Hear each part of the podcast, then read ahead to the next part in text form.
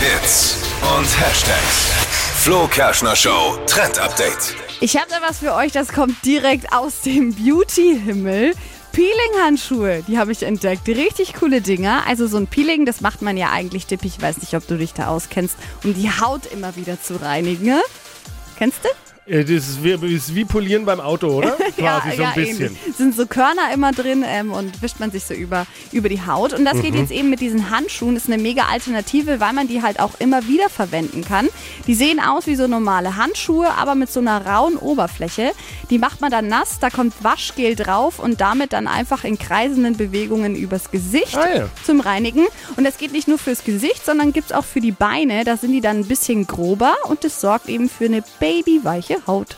Zu kaufen gibt es sie in allen Drogerien und die sind auch recht günstig.